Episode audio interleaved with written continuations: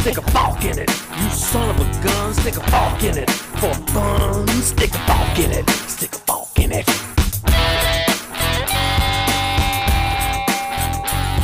Hello, Forkers. Esto es South Forking, el único podcast que es padrino de una planta. Este es el episodio 87, La Sofi equivocada. Yo nunca he sido de bañarme con música. Si te metes en el mundo de la plomería, no hay ningún problema en canibalizarte. Pues fíjense que Saraí no está hoy y no nos va a poder escuchar al todo bien porque no mi ten- porque tengo un convertidor de USB-C a headphone jack que no sirve. ¿Cómo nos sirve? Bueno, la, la, la- la no vez nos va a escuchar muy bien significa que nos va a escuchar por los speakers. Exacto, si es que si es que lo decide poner. O sea que a mí no me va a escuchar. Exacto. Porque tu voz es muy ¿Y por qué no profunda para los speakers. O sea, si nos escuchan, la escuchamos. Y si nos escucha, o sea, si, si, si nos escuchamos es porque ya nos está escuchando, supongo, no sé. bueno, el hecho es que la vez pasada que ella también estuvo, digamos, re- reportando, haciendo la, estando en el chat y lo demás desde, no, no, no, no, no conmigo, sino desde el cuarto, eh, este, yo le di mi, mi adaptador multiuso, multitodo, para que conectara los audífonos. Ese funcionó perfecto y ese funciona bien.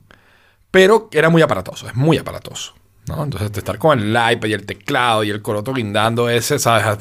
Y, los cables y demás, pues era muy aparatoso. Claro. Entonces dije, bueno, necesitamos una- un adaptador USB-C a headphone jack. Decido meterme en AliExpress, consigo uno de Ugreen. Ugreen es una de las marcas que yo Ah, relativamente bueno, ahí confío. tienes por qué no funciona. ¿Cómo? No, pero cálmate. Ahí tienes por qué no funciona. No, porque Ugreen es relativamente confiable. Algunos de mis cables cargadores de teléfono son Ugreen. Mm. Entonces, lo, pero decía que era para el. Decía que era para el Xiaomi, no sé qué cosa, o sea, whatever. Claro. Sí, sí, sí. Y la cuestión es precisamente eso.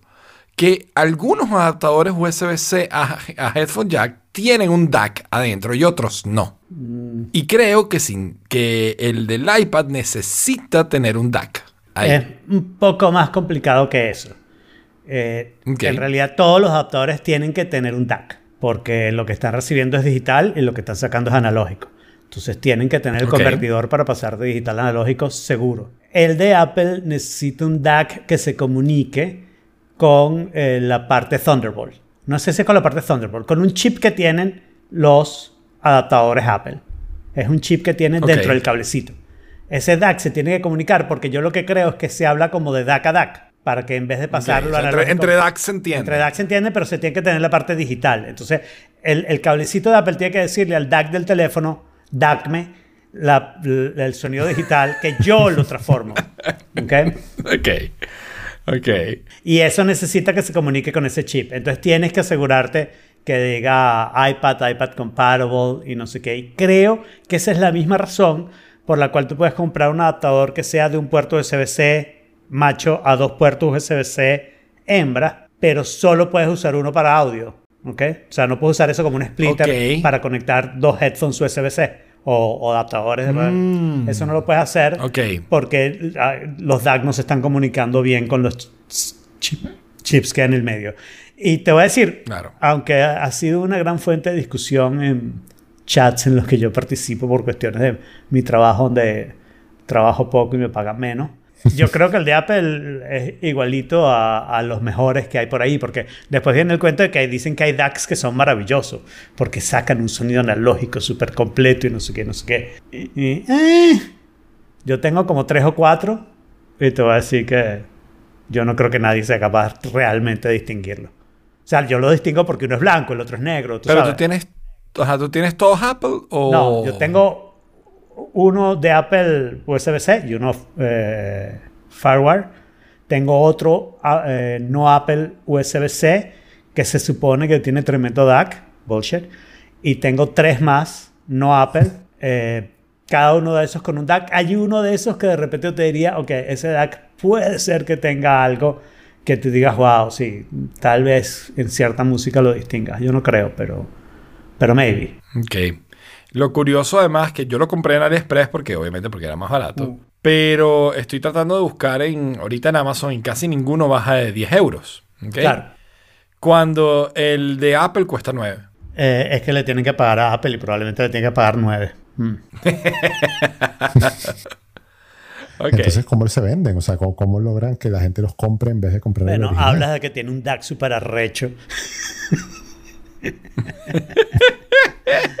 Eh. Está bien. Bueno, nada, es curioso, es curiosa esa historia, pero no más curioso que lo que le pasa, que lo que tuviste que resolver con tu escritorio, Alfredo. Eso estuvo bien gracioso porque yo estaba con esto ya desde antes del episodio pasado. Em, lo que yo había hecho era decir, bueno, yo voy a tratar de conseguir la, o sea, el aparatico ese que se conecta a mi escritorio es un aparatico chino y este es una gente que le hizo la aplicación.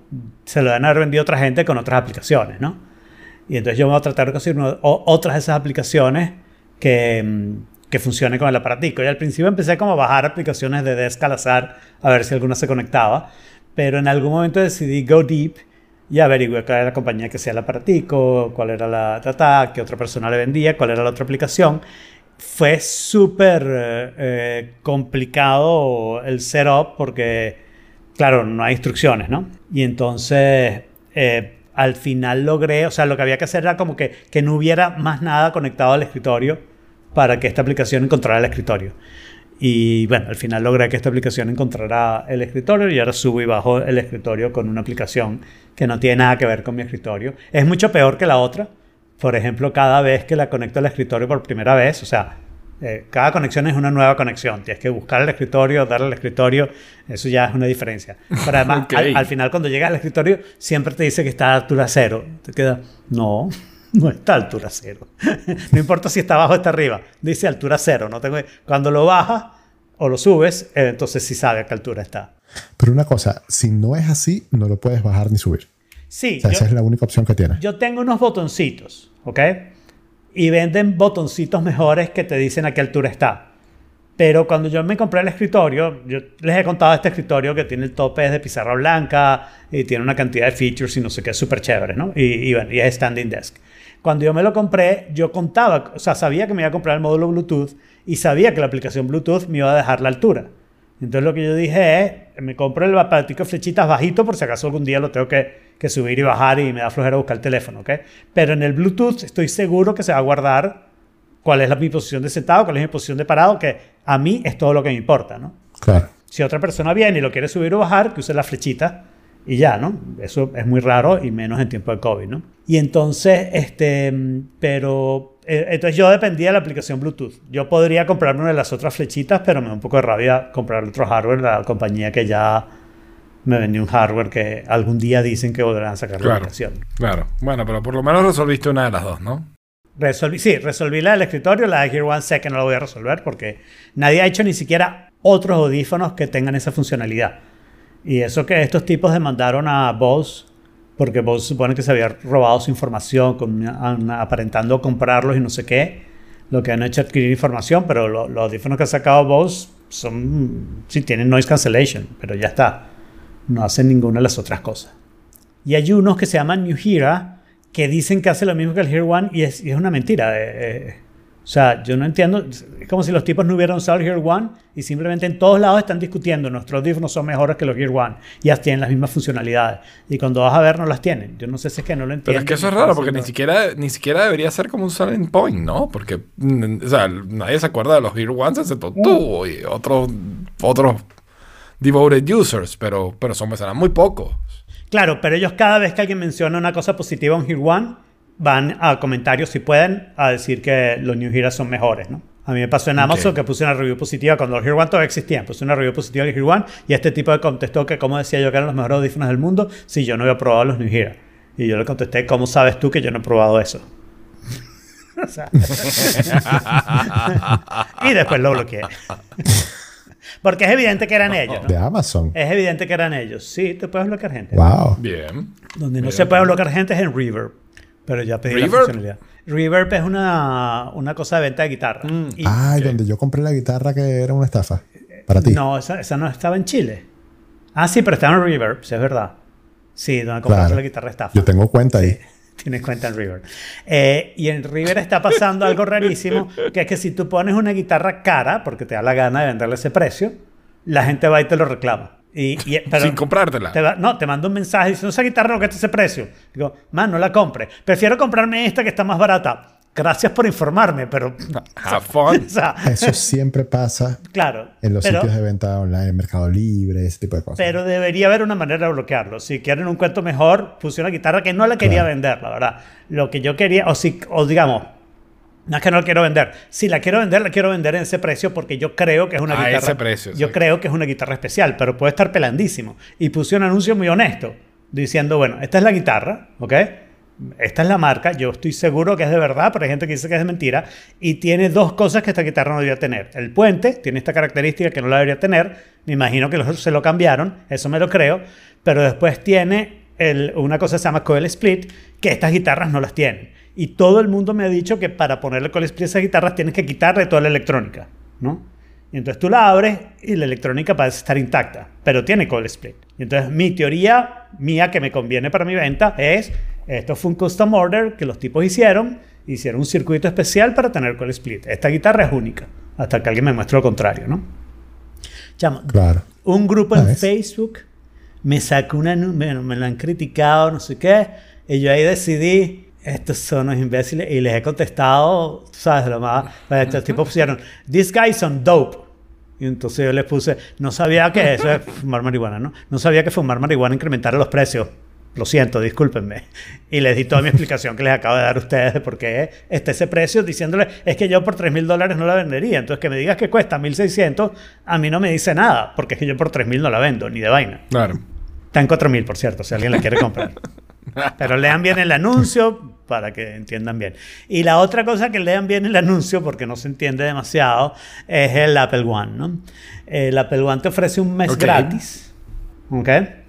Y yo antes de comprarlo estuve pensando, esto es un poquito arriesgado, ¿no? Mm, Un poquito arriesgado porque, claro, estoy cambiando mi plan de 2 tera. Ahí hay un FAQ de- de Apple bastante extenso te dice todas las posibles combinaciones, ¿no?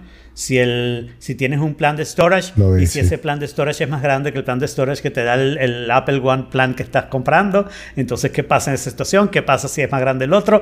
¿Y qué pasa si son iguales? Te dice todas las- entonces, en ese sentido, estoy bien. Entiendo que mi plan de storage no se va a acabar y, y yo voy a poder ir back and forth como me dé la gana, ¿no? Em, y bueno, y, pero la otra parte es Apple TV Plus, que es el único otro servicio que yo tengo de, del Apple One. Compré, o sea, compré el mes gratis del más caro, por supuesto. Del Premiere. Del Premier, claro, compré el más que gratis. incluye Fitness que Plus, no- muy apropiado Que para no ha ti. salido, además. Sí, que es perfectamente apropiado. pero yo tengo tres meses de Fitness Plus, así que voy bien, voy bien. Y, eh, Ah, porque tienes el porque Watch tengo el también, Watch. claro. Entonces, lo que no me queda claro es cuando yo en noviembre cancele el Apple One, si mis dos meses más de Apple TV Plus gratis va a continuar. Y lo que decidí fue Claro. que no me importa. Primero, no creo que sea muy importante. Y segundo, bueno, si alguno de mi familia se queja porque le robé sus dos meses de Apple TV y de verdad que querían ver Ted Lasso, no sé, eh, yo pago los 5 dólares al mes dos meses para que lo vean. Le digo, tienes dos meses para verlo, igual no iba a haber más tiempo.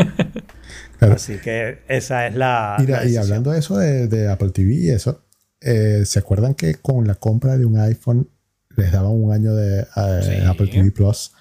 Eso está vigente hasta Sí, eh, creo que diciembre de este año, algo así. ¿En serio? Eh, Perdón, No. marzo, hasta marzo. Hasta marzo, si no me equivoco.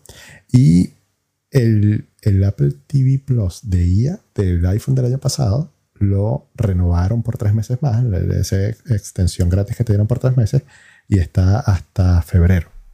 Entonces, como yo compré este iPhone en octubre, sí. en enero yo todavía puedo pedir o iniciar mi año. Entonces los voy a pegar. En enero inicio mi año. Porque ustedes no están. Ustedes no están en fan. Exacto, no estamos en family. Entonces, cuando se esté acabando el de IA, empiezo yo el mío y es un año. Entonces ahí tenemos un año más de Apple TV Plus sin, sin pagarlo. Que es la única manera de tener Apple TV Plus. Ah, está bueno. Por ahora, sí, claro.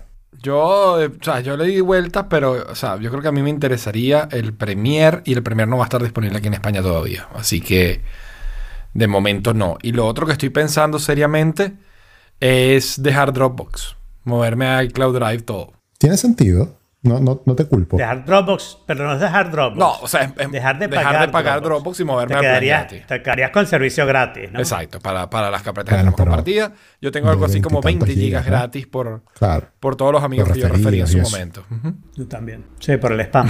Exacto, por el spam. Sí, y no te culpo por eso. Yo lo he pensado varias veces. Eh, pero quizás cuando se acabe el año de Apple TV Plus, yo pueda entonces pegar para que valga la pena el usar el iCloud Drive con el Apple TV Plus y alguna otra cosa. Claro, a mí porque, Eh, o sea, yo- creo que es que, o sea, tan sencillo. o sea, no sé si hay features de Dropbox que yo vaya a extrañar con el con iCloud Drive. Por ejemplo, lo único que se me puede ocurrir ahorita es el de compartir un link. Que yo tengo Claro, un archivo y te lo te paso un enlace eso para que te que lo funcionar descargues. en iCloud Drive. En iCloud Drive funcionar. eso ya funciona. Claro, Seguro. Pero Sí, lo he hecho. lo que pasa es que el nivel de customización Claro. del- de, ese link de Dropbox es superlativo. Seguro. Pero, a ver, yo digo dos cosas. Primero, yo no he pensado en hacer eso porque yo no tengo Dropbox y ya tengo iCloud. Entonces sería absurdo que pensar en cambiarme de Dropbox a iCloud. Y lo segundo es que no tienes por qué extrañar Dropbox porque el día que necesites ese nivel de customización, usas tu cuenta gratis como lo uso yo. O sea, yo tengo eso 21, 22 gigas en Dropbox gracias al spam y, y digamos, y lo uso con ustedes perfectamente. Y lo que pasa es que en Dropbox no es donde tengo el backup de todas mis cosas. Eso lo tengo en iCloud Drive, ¿no? Claro, no, no, pero por ejemplo, el Ya. feature este que estoy diciendo yo en particular, eh, yo quiero, o sea, yo no quiero compartir una carpeta contigo. ¿Ok? Yo lo que quiero es darte un link a un archivo. Comparte una carpeta conmigo. Sí, sí se puede, sí se Te puede. entendí, Jaime. O sea, nosotros somos usuarios de computadores, Sí. sabemos lo que significa eso. ¿Ok? Te lo digo, yo lo hice, lo, lo he hecho las últimas dos semanas. Es la manera en que le he mandado mis archivos al, al, al profesor cuando tengo una ¿Y cómo, tarea. cómo lo haces? ¿Tienes idea? Porque no veo cómo. Eh, bueno, en el iPad, mm, botoncito de share y le dice, y hay un servicio que se llama iCloud Link. Déjame ver si en la, en la Mac no. No. lo he visto, pero tú sabes que Debería Mac, salir ¿no? en Finder. En el menú pero- contextual. O sea, si En una carpeta que esté sincronizada con iCloud iCloud Drive. A ver. Entonces, No, o bueno, sea, no importa, lo reviso yo después, no se preocupen. Era solo por si lo sabían. podcast. Sí, no, era por, si, era por si lo sabían, pues. Pero sí, sí, sí existe la función. Y bueno, si no está por alguna casualidad en Catalina, en Big Sur supongo que debería estar. Ok. Que ya no Es falta verdad nada. que no está. No la veo. No, sí está. eh, ya Eh, está eh, está muy oculta. Tienes que meterte en, en el botón derecho, compartir, agregar personas. Y en agregar- cuando le das a agregar personas, entonces te sale copy link. Ah, ok. There you go. Chévere. O sea, súper fácil de usar. Típico Apple. Bueno, ¿Y pero ¿En cuánto vendiste tu iPhone? pa? Sí, entonces el iPhone que se había convertido en el control remoto del, del escritorio, decidí venderlo.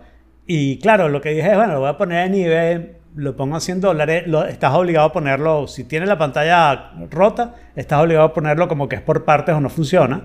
Yo expliqué en la descripción que sí, tenía la parte de atrás roto, un pequeño nick en la pantalla, pero que funcionaba, funcionaba, ¿no? Y le puse el porcentaje de la pila. eh, y vi más o menos los precios. Uno perfecto se vende en 350. Entonces alguien me ofreció una oferta de 250 y dije, mira, bien. por venderlo ya, dale, Bueno. y se lo vendí. Ese debe ser alguien que Y- probablemente tenga para cambiar el cristal de atrás y decida revenderlo por un poquito más. Sí, sí, puede ser, puede ser. Pero dicen que cambiar el cristal de atrás es súper caro, ¿no?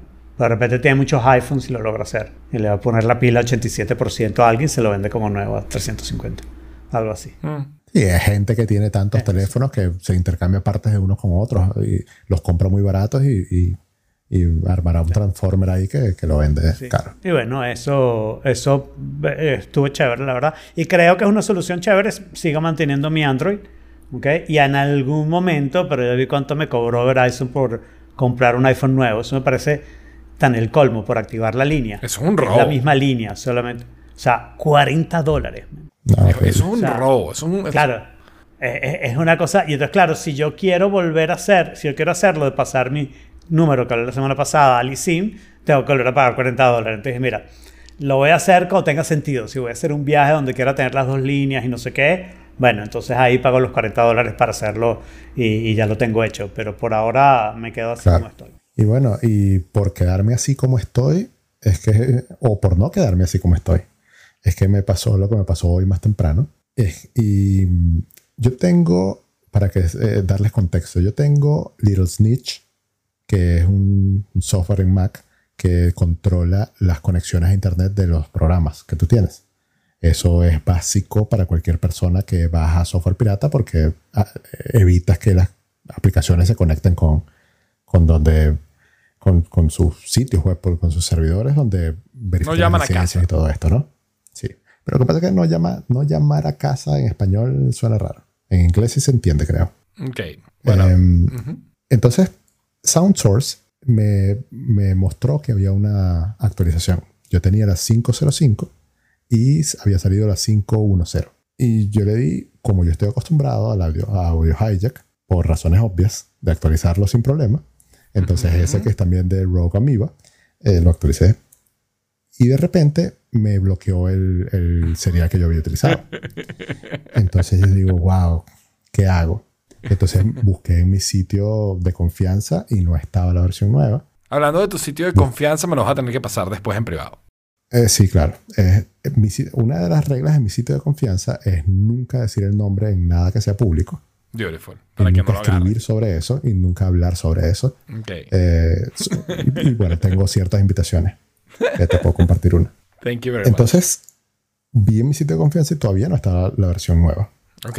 Entonces, en, en algún momento dije, bueno, ajá, vamos a ver cuánto cuesta este, a ver si lo pago, etcétera. Jaime eh, enseña esto, así que vamos a ver si le hago caso. Entonces me di cuenta que costaba 40 dólares. Ujú. Además de 40 eso, dólares, sí.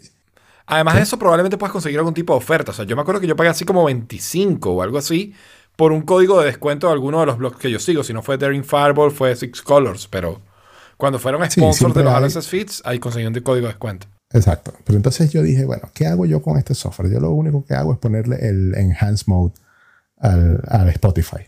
Es casi que lo único, porque ni siquiera mi computadora tiene el chip que te deja eh, como que sacar el audio por los audífonos y por las cornetas y tal. No, ni siquiera eso. Ok. Entonces dije, bueno, vamos a ver si esta gente tiene descuentos para estudiantes, ya que yo soy un, un estudiante enrolado en la- el colegio, ¿cómo es? El College de San Mateo. En el Colegio de San Mateo, Entonces- claro que sí.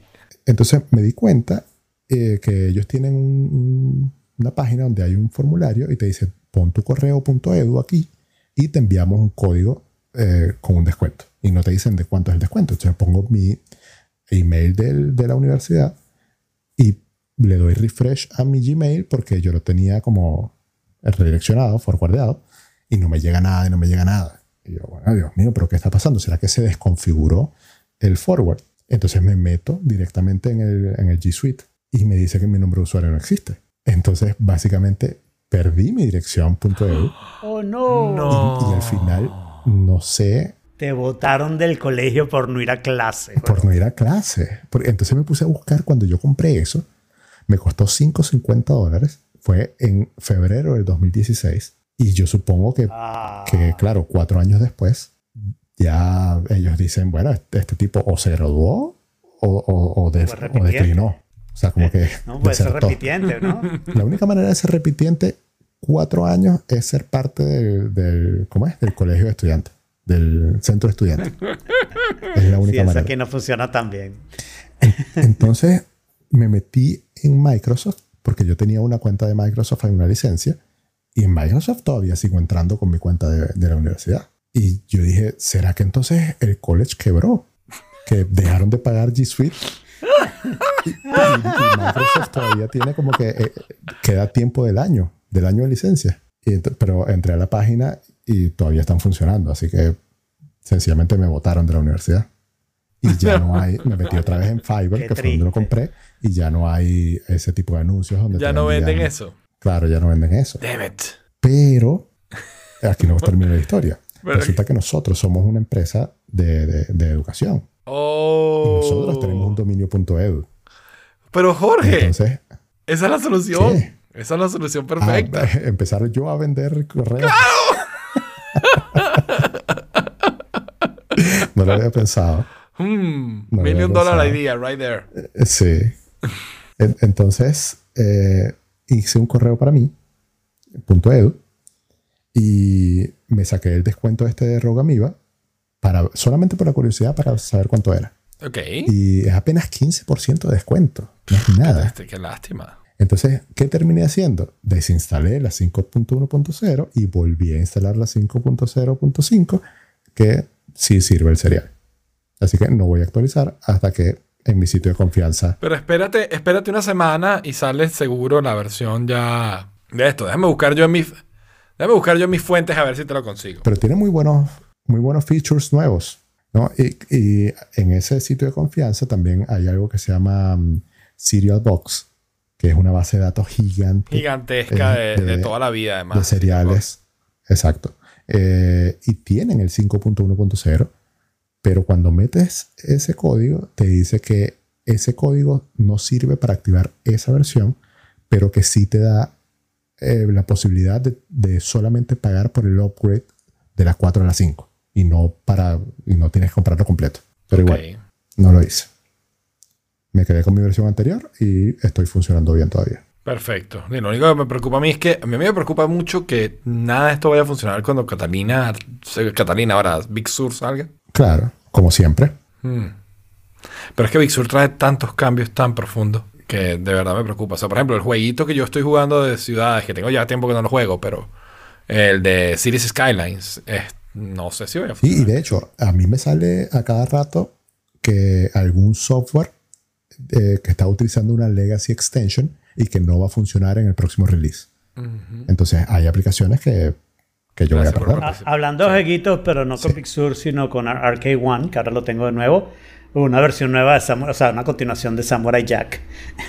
Está en Arcade One y, y lo he estado jugando. Está bastante Sí, bueno. de hecho estoy, estoy tentado a jugar a, con, a- a- con- a, digamos, a renovar mi suscripción de Apple Arcade. al Pero menos no por tienes este el mes gratis Apple One. ¿Por qué no te convendría eso? Tengo el mes gratis Apple Hay One mes gratis Apple One. No sé si te lo dan a ti. No sé si. para todo el mundo o para dispositivos No, nuevos. no, para todo el mundo. Entiendo yo. Mm, voy a Investiga. investigar a ver, juraba que Tienes solo que pensarlo en la, lo de la suscripción a Apple TV Plus, ¿no? Pero de resto. No, pero en teoría me va, me va a continu- me Sí, debería pero- continuar hasta marzo. Claro, la otra, pero Hasta no, no, febrero. o sea, yo no sé si tú agarras el mes ahora, lo que me, te lo digo el 30 de noviembre. No sé si me va a pasar que como cancelo Apple One, ya no me dan los otros dos meses de Apple TV Plus, ¿no? Porque Claro. eso no, eso no, lo debería, conseguí en ningún pero, lado. Pero puede pasar Bueno, por... o sea, se absorbió la suscripción. Sí, y con Apple TV Plus, Apple no está siendo consistente con sus políticas. Si la cancelas, se cancela de inmediato, ¿no? O sea, no, no, no es que si la no la puedes cancelar No ahora para, el que, resto del para que mes. en marzo no te la renueve. No, no, en febrero. Eh, si la cancelas ahora, se la cancelas de inmediato. Pero por otro lado, este, ustedes son de los que escuchan música mientras se bañan, en la ducha, O podcast. o podcast. Es que yo, yo no podría escuchar podcast porque el ruido de la ducha seguramente haría que no entendiera. En cambio, música sí es más, más pasable. O sea, no tienes que entenderla perfectamente, ¿no? Yo hice la prueba hace un tiempito, puse, eh, yo tengo un Google Home que no tenía, no, no hallaba qué hacer con él, o sea que no estaba usando. Y lo puse en el baño. Para probar, probar, yo nunca he sido a bañarme con música. Y lo puse y no, la verdad es que no escuchaba nada dentro de la ducha, honestamente. Entonces no me servía de mucho, se escuchaba como demasiado lejos y demasiado distorsionado. Pero si ustedes son de los que les gusta esto, les tengo un Bluetooth speaker que está realmente genial, me pareció súper cool. Un poco aparatoso de instalar, pero por una buena causa. este speaker va básicamente conectado a la tubería de la ducha. ¿Ok? What? Tú lo conectas en la tubería de la ducha y es un speaker Bluetooth como cualquier otro. Pero di el feature. pero con el feature particular y la razón por la que está conectado a la tubería de la ducha es porque no tiene baterías, no tiene pilas. sí tiene pila. Funciona. Wait, porque lo Sí puedes sacar, puedes sacar Ah, un pedazo y llevártelo a la playa. Ah, esa parte no me fijé. Genial. O sea, que puedes sacar un pedazo y funciona. Ok, pero la parte donde genera energía, la recarga de energía, es básicamente con una, como una presa, con un dam. O sea, con el, la- el- el agua fluyendo tiene un generador que genera la batería, que te, reca- que te recarga la batería o que te hace funcionar el, el Bluetooth speaker, ¿no? Me pareció Nice. genial, me pareció súper interesante eso. Pero ¿cómo lo O sea, ¿cómo tienes que sacar el, el Pues tubo? sac- sacas, la, sacas la ducha, lo pones en el medio. Tiene adaptadores, sacas la ducha Y tiene adaptadores para cada uno de los dos Claro, pero pedazos. esto solamente va a servir para Bueno, ciertas duchas. no. Por ejemplo, la mía O sea, es como un, platón ahí cuadrado. Si te metes en el mundo de la plomería, hay adaptadores de cualquier medida, cualquier medida. Entonces tú vas a lograr con suficientes adaptadores, es como el Dongle Town de Apple, pues, o sea, con suficientes dongles tú vas a lograr adaptarlo no solo a cualquier ducha, lo puedes poner si quieres en el grifo de la cocina. Claro, en cualquier grifo de agua, exacto. Yo tengo algo mucho, no diría, no sé, no sé cómo decirlo, que tiene un cierto parecido, que es que yo tengo dos eh, lugares donde cuando abres el agua eh, se prende una luz que ilumina el agua y que va azul, verde, roja, eh, Ah, de- sí. dependiendo de la temperatura. Y, y eso también es con el, o sea, la, la la energía que se necesita es con la, con la presión del agua, ¿no? Que además mejora la presión, o sea que es un doble efecto. Exacto. Y de esos, uno se me echó a perder, que es una de las cosas que me preocupa de esta ducha, ¿no? Que es que el día que todo ese aparato que genera, que no sé qué, se te echa a perder, bueno, me imagino que tendré un lugar para enchufarlo, pero meh, no es lo mismo, pues. Sí, no, o sea, el hecho de que funcione como una represa, o sea, no como una represa, pero como con, un generador, eh, no es. eh, un generador hidro, hidroneumático, hidroeléctrico, hidroeléctrico, hidroeléctrico. Un generador hidroeléctrico me parece genial, o sea, me parece una de las cosas más divertidas que esto puede haber. Déjame contestarle a Héctor y decirte por qué no, mm, yo no me lo compraría. Yo también tengo un Google Home en el baño. Héctor pregunta si la humedad del baño no dañaría al, al Google Home. Eh, en realidad, si la humedad logra dañar al Google Home, tienes otros problemas mucho más grandes. Hay que tratar de evitar que la humedad Sí. se acumule en el baño. Si está bien, mientras te bañas se va a acumular, sobre todo si lo haces con la puerta cerrada porque hay gente en tu casa que no quieres que te vean desnudo por alguna razón. Y entonces el cuerpo es beautiful, o sea, forget it, be free. Eh, y entonces, Sí, pero hasta, hasta que tú que vives en Miami, pero cuando hace, es invierno y hacen 15 grados en tu casa, cual, todo el vaporcito que se puede acumular en el baño cuenta. claro, pero después te dejar la, la puerta abierta. Y, y ese momento de humedad no debería afectar el mini. Probablemente si la humedad permanece a unos niveles muy altos eh, durante mucho tiempo, tal vez sí, no, ni siquiera estoy seguro, ¿no? Eh, pero no me preocuparía Bueno, yo tengo demasiado. problemas humedad en mi baño y el mini sigue funcionando. Sí, no, no, no. Sí, antes de pensar en el mini, tienes que pensar en la pared, Claro, que es mucho más claro. cara de Sí, reparar. ese- ese- y ese era el mensaje, que si el mini se te echa a perder, entonces, oye, es algo porque es problema. Sí, mi baño tiene un ventilador, pero solo cuando la luz está prendida, o sea, el ventilador no tiene un switch aparte.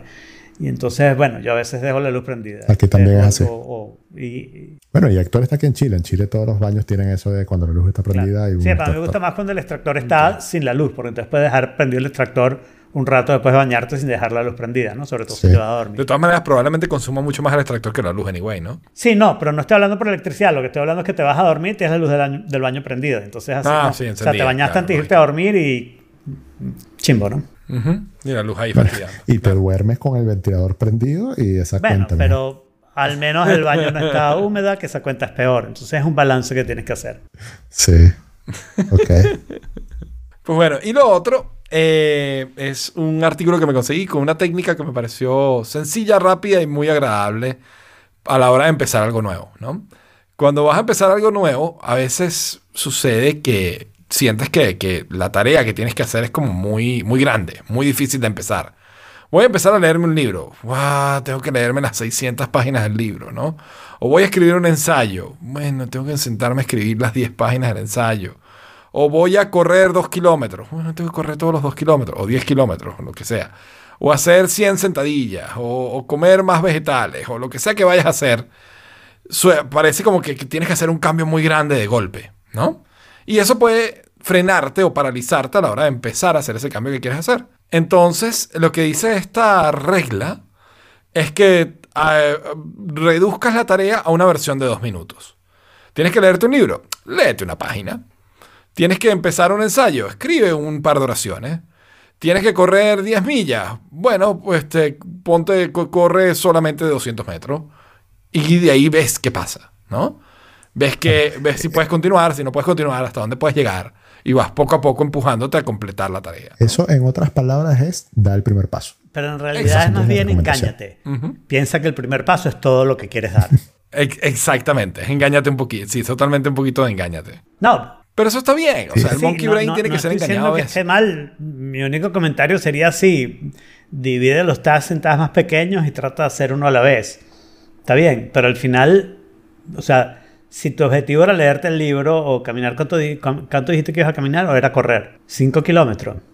Correr cinco kilómetros. Correr, qué sé yo, el sí, correr por dos sí. minutos no te llega a tu meta, ¿no? Entonces, si sigues teniendo esa meta, vas a tener que hacer un poquito más, vas a tener que volver a correr otros dos minutos y otros dos y otros dos, y en algún momento te vas a dar cuenta que te estás engañando, ¿no? Estás corriendo los 5 kilómetros.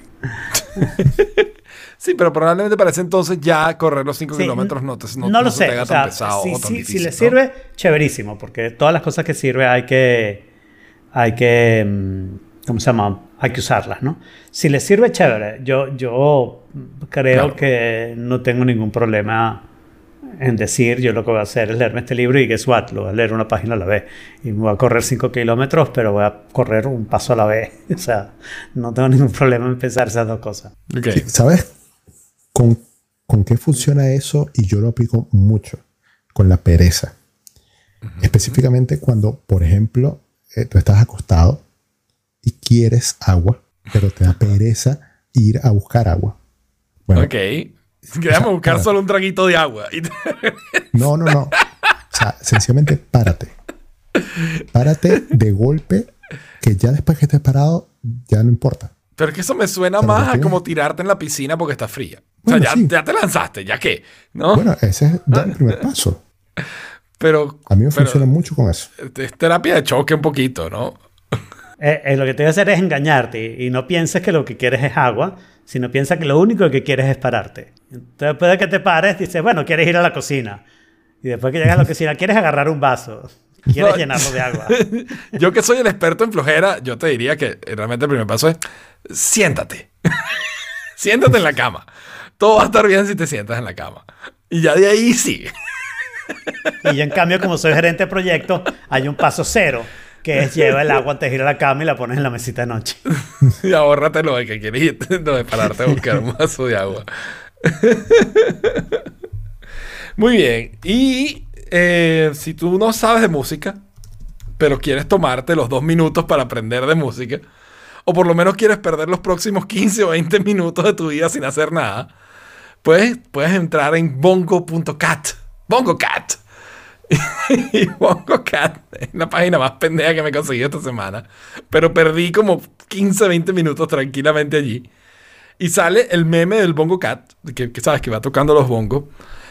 Y tienes, o sea, básicamente con tu teclado puedes tocar los bongos, pero además tienes otro montón de, de instrumentos de percusión. Tienes un cimbal, tienes una, tienes una campanita, tienes el tamborín, tienes, incluso tienes un pianito con los números del 1 al 9, del 1 al 0, o sea, de- bueno, del 1 al 9 o del 0 al 9. Y tienes una marimba con la primera fila del teclado, con QWERTY, ¿no? Está divertidísimo. Además de eso, van cambiando los instrumentos a medida que tocas uno o el otro. Y, y puedes perder un buen rato allí. Exacto. Yo me metí, le di como a dos cosas y cerré la pestaña. No, Yo estoy no, tocando no me atrapó. cosas. Debo, debo aceptarlo. Me pareció muy divertido y una forma pe- rápida y sencilla de relajarte aunque sea. Está chévere. Yo lo usé hace un tiempo, la verdad. Ya lo había conocido. ¿Ya lo habías visto? Sí, alguien me lo había mandado antes. Oh, yo pensé que era No, nuevo. de, de hecho, lo, bueno, pero fue hace poco. Lo, lo vi en Instagram, creo que fue. Ok. Ok. Bueno, y el otro artículo también es súper así como light e irrelevante, pero es un artículo de Wirecutter donde te dicen que Alexa tiene la posibilidad de jugar juegos de mesa y que hay dos o tres juegos de mesa que, que tienen skill de Alexa y que Alexa te ayuda con el setup inicial incluso del juego, te va dando instrucciones, tú le vas dando feedback y una vez que arman el juego, ella también forma parte de, de ese juego. Entonces que Ok. esta tipa dice que una vez que jugó con Alexa ya no necesita jugar con su familia, porque no necesita explicarle, ni no pelea, ni, ni nada de él. Y como yo juego juegos de mesa con mi familia siempre, entonces me pareció algo bastante... Yo tengo, pero yo tengo como, o sea, yo no soy de probar nuevos juegos de mesa. Yo soy de jugar los mismos tres o cuatro juegos que son los clásicos de toda la vida. Y esos son los que yo juego con mi familia. O sea, no sé, Monopolio, eh, Rummy Cube mm, y dos o tres más cuando mucho. O sea, Papelito, no sé, poco más. O sea, yo, yo sí soy fan de los juegos de mesa, tengo muchos y, y me gusta probar nuevos. O sea, los juegos de mesa son muy, muy completos y desde el punto de vista estratégico te encuentras con cosas impresionantes. Ah, bueno, sí, sí, sin duda, sin duda. Yo la vez que he jugado Risk, ¿sabes? Es un juego de planificación y estratégica muy, muy, muy, ¿sabes? Clave. Y pregunta, ya que estamos hablando de eso, tú que sabes de juegos de mesa, ¿qué opinas tú que es mejor? ¿Tableros cuadrados o tableros hexagonales? Eso no importa. ¿Qué tiene que eso que ver? Nada, solo, solo O sea, porque vi un video hoy sobre los hexágonos y hablaba de que en los juegos de mesa eran mucho más inteligentes los juegos que tenían tableros hexagonales que los que tenían tableros cuadrados, porque podías moverte en seis direcciones en vez de cuatro. Pero depende del juego. Te daba más posibilidades. no, eso no tiene nada que ver porque tú puedes tener un cuadrado que tenga una figura adentro y te puedas mover. O sea, no, no entiendo. No, ok, ok. Nada, eso fue. el- de- después te paso el video para que lo veas y veas la aplicación y toda la historia. Simplemente era una curiosidad. Ok. y bueno, está otro artículo que mm, en realidad era, podría haber sido follow-up, porque tú estabas considerando el tema este de si eh, pagar o no pagar IFTTT. Te lo estoy pagando. Y este, por eso, entonces este, este artículo es de un tipo que se enfrentó a la misma pregunta que tú y ahora fue más inteligente que yo. bueno, sí. Ahora que pasaron el plan pago, empezó a an- analizar si le, fu- le funcionaba, si le convenía o no. Y dice básicamente que hay tres tipos de eh, Automatización. récipes, sí, de, de automatizaciones que él o de hace. gatillos, pues. Exacto, que es eh, triggerear una acción a un, en un momento específico, triggerear una acción en respuesta a un cambio de ubicación o triggerear una acción para que suceda como respuesta a un evento en un web service. Entonces te dice que de los tres, los dos primeros, o sea, de un momento específico y en respuesta a cambio de ubicación, ya iOS 14 con shortcuts eh, lo tiene bien cubierto. En parte, pero también es un poco mentira. Porque iOS 14 no te permite poner una fecha específica o un ciclo de repetición en base a fecha, sino en base a hora.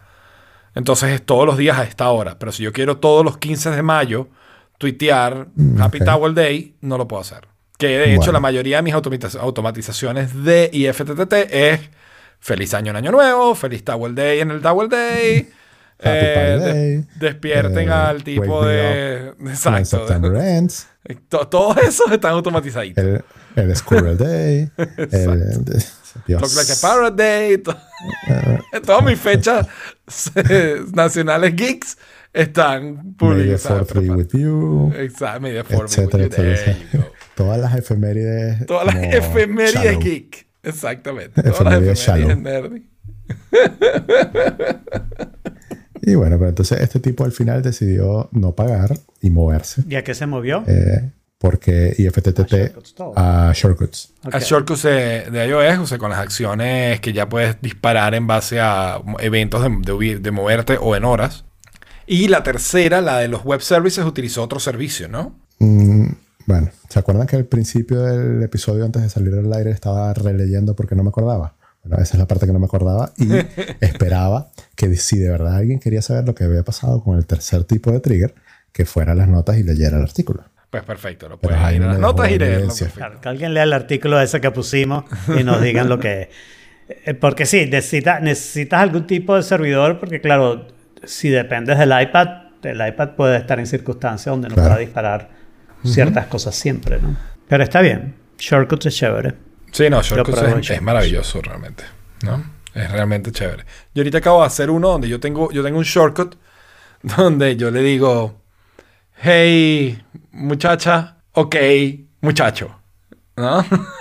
y entonces me abre el asistente de Google para eh, que yo le haga cualquier pregunta, cualquier pregunta que quiera hacerle, porque como, como, como la Pero señora... eso no es automático con el Cuando lo abres, él te, él te crea ese shortcut de una vez, o sea, y tú lo puedes usar o no. Entonces Ah, lo que hice fue ponerlo como en el backtap con tres, con tres botones. O sea, dos para, dos para ver el control center y tres para activar ese, ese shortcut. Google. Ese no y está mal, entonces ese no es como mal. tener con tres toques a- al asistente de Google como si fuera Siri. Y eso está muy cool. Claro, acá, claro. Muy bien. Y esto Y de, del por otro lado- curso de surf Online. por, por internet. Estoy en Instagram. Si tú puedes vender bro. esto, sí. Es que nada más quería comentárselas porque estoy pasando por Instagram y y me sale como publicidad en Instagram una escuela de surf online. Te enseñan a surfear online. Y lo mejor yo es que te no prometen entiendo. que las clases son prácticas. te, te dicen que desde el día uno tú vas a empezar ya a, a la práctica. A la práctica, sí, pero ¿cómo, cómo Cuesta haces? 65 euros. Me, pareció Porque yo le di el fantástico. botón de comprar. Puedes aprender a tu ritmo, ¿no? Y, y no Claro. importa si tienes el mar lejos, porque ¿qué importa el mar para surfear anyway? ¿No? Bueno, o sea, eventualmente tendrías que ir al mar, ¿no? Para probar las cosas. Exacto. Y Pero ya no para sé, ese momento no se, se acabó el- la garantía de que podías Exacto. pedir el, el dinero si no estabas convencido. Yo, No, yo lo que creo, yo lo que creo que estos sí. fueron los mismos tipos que dijeron que en internet se navega, ¿no? O sea, si puedes navegar en internet, ¿por qué no puedes? También puedes También se surfear. surfea. También se Pero surfea no, en yo internet. creo que- exacto. Yo creo que tiene mérito, o sea, no sé si la página es seria, esta página en particular, pero yo sí creo que tiene mérito, o sea, si tú vas a aprender a surfear, vas a tener que oír bastantes, bastantes cosas antes de simplemente meterte y, y- y tratar de pararte en la tablita delante de una ola, ¿no? Sí, pero en mis Vas tiempos, cuando yo oír iba a cosas. aprender a, a nadar, yo aprendí a nadar dentro de una piscina. Claro, o sea, tú- que tú no haces unas clases de natación donde tienes un teórico de dos semanas antes. Claro, pero en las clases de natación es distinto, creo yo, porque ustedes han aprendido a surfear. No, No. no. La primera vez que aprendes a surfear, te tendrían que decir unas cuantas cosas. Son como 20 minutos, así que 65 euros tal vez sea caro, ¿no? Pero, eso, pero te tienen que decir una serie de cosas que tienes que saber antes de, de meterte al agua, ¿no? El, el 101, pues. Claro. Eh, sí, sobre la tabla, sobre Fue- cuándo pararse, cómo pararse, qué Física. velocidad, dónde ¿Y tú crees, la tú crees que esos son, por ejemplo, 10 videos, Alfredo? Puede ser. O sea, 10 Ok. videos probablemente están tratando de justificar los 65 euros. Fine. ¿Ok? Pero, o sea, probablemente está en mucho más detalle, ¿no? O sea, te voy a decir algo. Yo he visto eso, por ejemplo, con la motocicleta. Cuando tú te montas de pasajero en una motocicleta, hay un pequeño discurso que hay que dar de no muevas mucho el fundillo, porque si mueves el fundillo me mueves la motocicleta y, y Claro. nos podemos caer, ¿no? Entonces no muevas el fundillo, muévete conmigo, ta, ta, y eso, y dónde van los pies, ¿no? Y eso tarda tres segundos en decirlo, o sea, no necesitas demasiada explicación, ¿ok? Y yo he visto larguísimos videos, tú sabes, que te ponen la física de la cosa y no sé qué. Claro, está justificando hacer un video, pero... Pero, digamos, pero vale la pena, ¿no? O sea, se derecha de ver que... Ah, yo- no, que te digo, o sea, mira, se, ve súper bien calificado. O sea, primero, tienes para aprender a tu ritmo. Tienes 10 videos para practicar donde quieras, Alfredo, donde quieras. Sin horarios y a tu aire, porque no agua, ¿no? Pero digamos, y te puede servir para saber si te gusta, ¿no? Sí, supongo. Puedes disfrutar desde el primer día. Tienes ejercicios prácticos para cabalgar tu primera ola. Exacto. Desde el primer día, Desde no importa día. qué tan lejos del mar estés. Desde ¿no? tu casa. Puedes Porque ahorrar tiempo y dinero. pandemia. ¿Necesitas una bañera? Es la pregunta.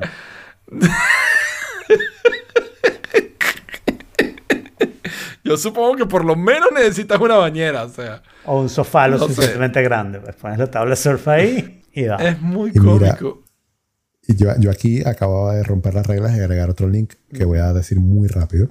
Adelante. Y es, es que es una sensación que la acabo de descubrir y tiene muy poco tiempo, pero es un tipo de, Manchester que reacciona a videos de música, a canciones más bien, eh, o sea, se graba reaccionando.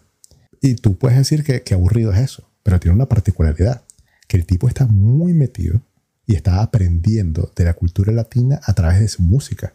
Y entonces hace reviews serios, o sea, lo- lo más serio que se pueda, creo yo, eh, en cuanto a la parte musical de, Ok. de las canciones. O sea, O sea, el, el tipo se sabe, o sea, se- perdón, se ve que sabe de música.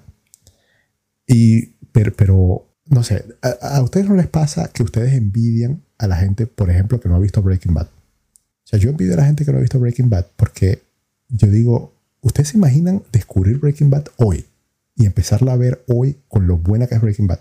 A esto Ok, no aplica sí, porque a ok, Alfredo no Ya te iba a decir, ya te iba a decir, ¿por qué usaste esa serie? Sí, no, pero ah, algo que te guste mucho. Game of Thrones. Pero- el primer pero año, yo alguien me que no haya visto es- el primer año de Game of Thrones o el primer año de House of Cards. Esa te la compro. Y el Exacto, primer entonces año de de Breaking Bad de repente. Pero tiene que ser que alguien te haya dicho no pases el primer año. Bueno, en Game of Thrones puedes pasar el primer año, no llegas al octavo. Ok, entonces ahora imagínate eso mismo, pero con el tiburón de Proyecto 1. Que tú hoy escuchas esa canción por primera vez. Yo te digo una cosa, o sea, esta gente- este tipo debería hacer un cursito de salsa online o un cursito de merengue online. Pues de la misma gente que hizo el de surf, seguramente tiene uno de salsa de No, merengue. pero es que, es que quizás, claro, lo acabo de poner, te lo estoy diciendo así al aire, pero tienes que verlo. O sea, el, el tipo, primero es cómico, es muy cómica la reacción. Segundo, él te habla, él es muy perceptivo. el Él análisis. sin, mira, sin saber el idioma, sin entender lo que la canción dice, él, él, digamos, como que adivina o, ¿De qué va? o- se entera de lo que está pasando y te hace análisis de esta canción debe ser de amor o esta canción debe ser Ok. de despecho. Pero ya va, está viendo el video también, ¿no? eh, te analiza, Ok. te- también está viendo el video, sí. Claro. Eh, pero a veces los videos eh, ya Son nada que no ver, tienen, pues. Ujú. sí, que no Sí, tienen mucha lógica. tampoco. Eh, pero, pero en el fondo, ¿no? Este tipo está aprendiendo de la, de la cultura latinoamericana a través de su música y lo está haciendo en vivo por internet y poco a poco ha ido agarrando eh, público y ya lleva más de 300 mil suscriptores en su canal y todos los días en su Patreon la gente le, su- le- le- sugiere le videos. sugiere videos para que reaccione y los analice. Y, y es como, eh, a mí me encanta, yo puedo pasar, he pasado el fin de semana viendo videos de este tipo. Se ve interesante, honestamente se ve más interesante de lo que parece. Em, pero lo voy a ver, voy a ver un par de videos a ver qué tal. Yo he visto cosas parecidas. Por ejemplo, o sea, hay, hay grupos japoneses que tocan música venezolana que son interesantísimos. Em, también he visto cosas como... Hay muchos de estos videos de, ¿sabes? Abuelos reaccionan a, o niños reaccionan a, ¿no? Y esos son, interes son divertidísimos, ver niños reaccionando al, al, no sé, a un teléfono analógico de esos que había que darle, de- ¿no? Para, para Claro, cada numerito. Esos son videos de una vez, de alguien que graba a esos niños eh, reaccionando a eso y ya. Pero este tipo es, es como que se dedicó. No, pues. no, no, no, no. Hay- hay- hay- hay- son canales que se dedican a, a grabar a esos mismos niños a reaccionar a distintos montones de cosas. Ah, ok, bueno. ¿Ok? Así sí se parece entonces. Sí, sí se parece. Y, y igual es cool, o sea, igual es interesante ver, ver esas cosas, ¿no? Y ver un momentico la perspectiva de otras personas y, y sobre, sobre, sobre algo a lo que nunca han estado expuestos, que quizás uno ha estado expuesto toda la vida y para uno es como natural, ¿no? Claro. Entonces, yo hoy en día, durante el día, me, o sea, empiezo a pensar como que, ¿qué canción le gustará a Luis para sugerírsela?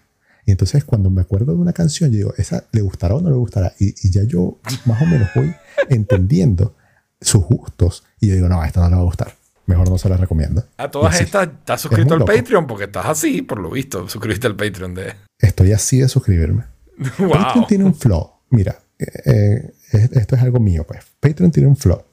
Y es que, como funciona con suscripción a PayPal, cuando- si tú te suscribes antes de la fecha de corte, te dejan tener acceso al contenido y el primer cobro viene en la fecha de corte. Entonces, básicamente, tú puedes tener acceso a cualquier Patreon que tú quieras sin pagar, porque después lo puedes cancelar y nunca te cobran la primera vez. Claro. Es, es muy extraño que eso funcione así. Y no entiendo por qué. O sea que ya estás medio suscrito y solo estás esperando la fecha para cancelar a tiempo. Es lo que estás queriendo decir. Bueno. En realidad es lo que se están evitando con eso que es, se están evitando que cada persona tenga su propia fecha de corte, ¿no? Lo que te están diciendo es yo te cobro a fin de mes, pero por otro lado no importa, Fecha porque el que se queda sí. les estás cobrando un mes por menos de un mes o te cobran prorata. No, no. Claro. Porque, por ejemplo, si, si la fecha de corte es el primero, no sé, y yo me suscribo hoy, son 27 días que yo puedo tener, y el primero me va a cobrar el mes que viene. Es prepago. O sea, te, te está dando días gratis. Ah, o sea que estos primeros días son Claro, gratis. porque nunca te cobran porque nunca ha llegado la fecha de cobra, la fecha de corte. Pero entonces no es, es pospago, o sea, estás pagando después de recibir el servicio. Y lo que tú dices es que lo puedes evitar pagar, ¿no? Y lo malo es que si tú pasaste 27 días y yo pasé 15, a los dos nos cobraron el primer mes de servicio al precio full. No, por porque es el primer mes es gratis. Gratis No, no, no es pero... que sea gratis. Eso es una interpretación, Exacto. porque en realidad lo que pasa es que cuando cancelas, probablemente te cancela de inmediato, ¿ok? Sí, exacto. Claro. Entonces, esos inmediato. días no te los cobraron. Lo puedes pensar que son o antes o después. Sí, depende de cómo lo veas. Y bueno, en otras noticias eh, lamentables, en realidad, yo no sé si ustedes eh, conocen o han oído hablar de Oscar Yasser, arroba Akira Reiko. Yo no sabía, o sea, sí vi, sí vi que en internet hubo como mucho movimiento sobre eso hoy, pero yo no lo conocía. Ok. Eh, les cuento un poquito sobre Oscar Yasser. Eh, Oscar Yasser es un, era un mexicano que en el año más o menos 2000, yo lo descubrí por lo menos en el año 2007, más o menos, eh, ellos tenían, eh, él junto con sus amigos, tenían algo como lo que tenemos nosotros hoy en día. Era un podcast que se llamaba Nerdcore y hablaban de videojuegos, de tecnología, de Apple, de, o sea, cubrían lo mismo que nosotros estamos haciendo hoy en día, pero con la diferencia que ellos estaban en un sitio físico, ellos tenían una cámara frente a un sofá de tres puestos y ellos tres estaban en el sofá y a veces faltaba uno y invitaban a otra persona y así sucesivamente. Esto estamos hablando de hace 13, 14 años. No es cualquier cosa. En ese momento nadie hacía eso. Ellos Claro. fueron pioneros y sobre todo en español. Claro. Él se hizo muy famoso, él siempre fue muy fan de la cultura japonesa y en algún momento logró irse a vivir a Japón. Eh, Nerdcore eh, tuvo un hiato y hace poco lo retomaron con los hosts originales, cada uno desde donde estaba viviendo, y lo estaban haciendo por Zoom. Ok. Eh, ayer, estando en Twitter, me doy cuenta de un tweet de, de la cuenta de Nerdcore diciendo que lamentan anunciar que Oscar había muerto a causa de COVID. Wow. Y en ese momento yo dije, wow, Amazing. en Japón. Entonces yo dije, o sea, hace nada este man estaba tuiteando, estaba haciendo su nerdcore, estaba, de, de hecho, la última foto que tiene en Instagram es que estaban filmando un documental de, de un, algo, un cliente, qué sé yo, loco. Eh, pero era una persona, o sea, ¿qué edad podría tener Oscar? La misma que nosotros. 40 menos. Claro, la misma que Yo digo que nosotros. ustedes. Ah, Bueno, sí. sí. Eso. Y, y me sorprendió mucho, me pegó mucho la noticia porque Claro. fue alguien que a quien cerca. me inspiró. Me inspiró en su momento. Eh, eh, no sé si tú te acuerdas, Jaime, porque yo sé que Alfredo no, de Osledi. Sí, claro. Sí, sí, sí, sí, sí, sí, claro. la, la chama con la que yo hacía el Refresh Maracaibo. Sí, sí, sí, sí, total. En algún punto, eh, yo veía tanto Nerdcore y me gustaba tanto ese formato que yo, yo hasta tuve un intento de hacer un Nerdcore en Maracaibo con ella.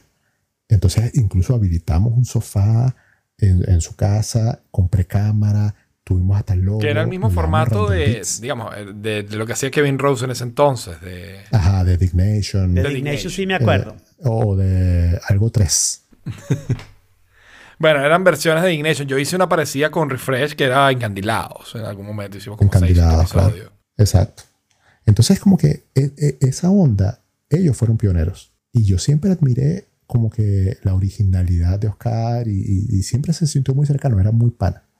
Y, y bueno, lamentablemente esta... Sí, qué triste esa virus, noticia, ¿no? Sí, se ha llevado gente importante y, Ujú. y- y es muy real. O sea, es como que ahora me golpeó en la cara porque de verdad... Eso tocó creo que- cerquita, sí. claro, no, no me, creo que no me había pasado de que alguien así cercano, Exacto. bueno, yo tampoco cercano creo. dentro de lo que cabe, ¿no? Sí, sí, sí. impresiona que tu caso cercano sea un caso en Japón. Porque los. Pero de, México, pues. O sea, ¿Cómo? Pero de Sí, México, en realidad. Pero es en Japón. México, pero- ¿no? Sí, sí, vive en Japón. En Japón hay 153 muertos por millón. Eh, para comparación, en Chile hay 747 muertos Wow. por millón. Eh, Eh, y acá hay pocos. y Así bueno, que en Japón hay muchos menos no, entonces. ¿no? estás de número 7 en el mundo, Chile. En muertos por millón. ¿Ok? Ah, bueno, muertos por Pero que millón, sean, sí. eh, España tiene más, Andorra tiene más, Bélgica tiene más, Perú, Yo, yo te digo una cosa, o sea, yo, yo cada vez entiendo menos este virus. O sea, en vez de entenderlo más, lo entiendo menos. ¿En qué sentido? O sea, el, el comportamiento me parece súper extraño. O sea, por un- hace un mes toda Europa era, ¿sabes? España estaba, o Madrid estaba colapsado con la cantidad de casos, un rebrote, una locura. Y el resto de Europa, mire que bien lo hemos manejado, que bien está controlado todo, que ta, ta, ta. Ahora es, es absolutamente el caso contrario. Ahora Madrid tiene unos casos mínimos, sin haber prácticamente cerrado, sino lo, lo mínimo necesario, muy, muy puntualizado los- las medidas que tomaron. Y el resto de Europa está colapsando con lockdowns completos, con cierres de los países otra vez, Sí. O sea, sin... yo creo que en realidad lo que pasa es que lo del lockdown no, no funcionó por las razones que ellos creían que funcionaba. Y entonces la cosa es bastante más complicada de controlar.